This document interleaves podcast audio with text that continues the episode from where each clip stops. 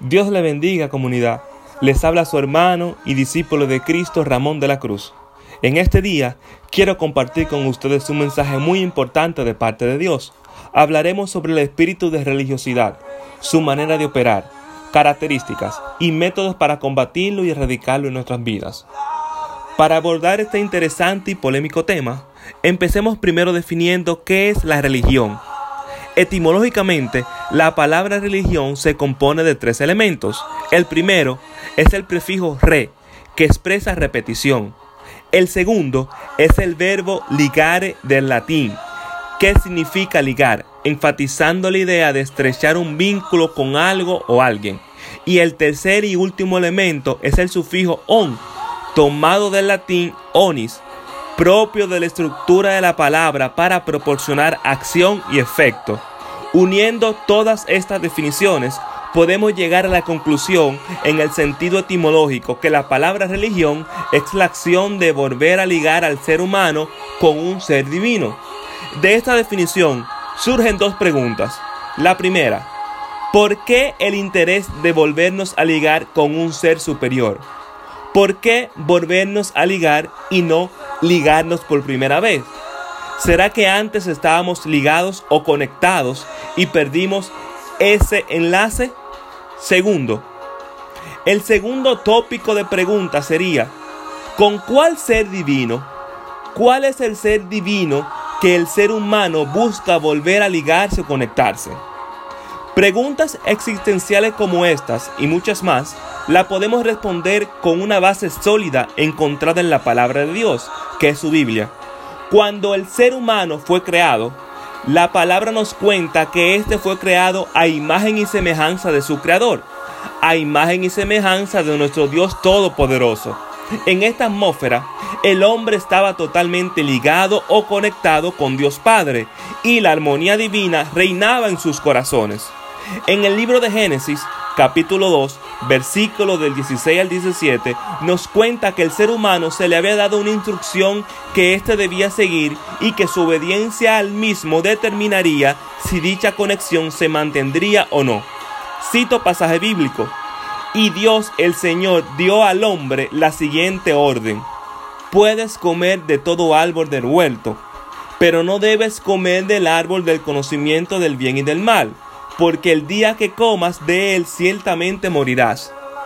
En el mismo momento que el ser humano desobedeciera esta instrucción directa, perdería la conexión divina con su Creador y, por ende, esto traería consecuencias negativas para su vida.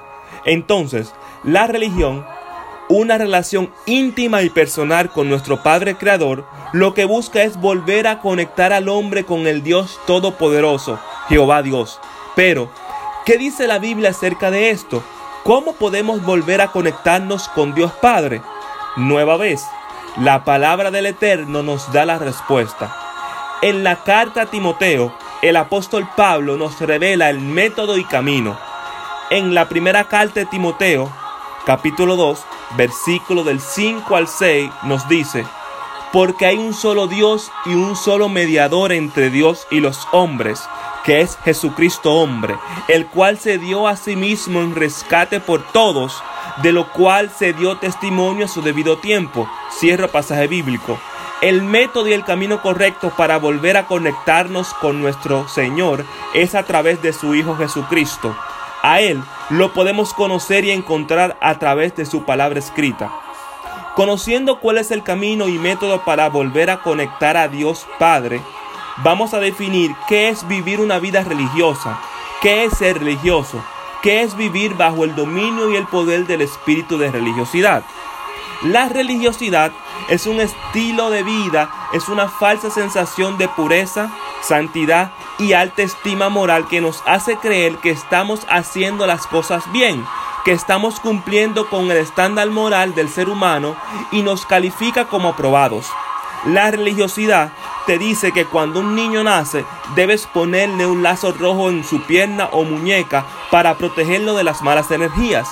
La religiosidad te dice que debes poner en los linderos de tu puerta un pedazo de sábila para protegerte o poner unas campanas que suenen al ser tocados por la fuerza del viento para que una vez éstas suenen ahuyenten lo malo.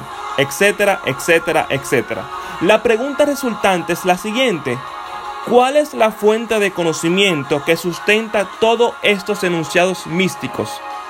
La religiosidad te dice que asistiendo a la iglesia los domingos ya estás cumpliendo tu cuota moral. El espíritu de religiosidad es tan descarado que te hace pensar que por ir a la iglesia ya estás a salvo de los males que el mundo te ofrece. Todo esto es falso.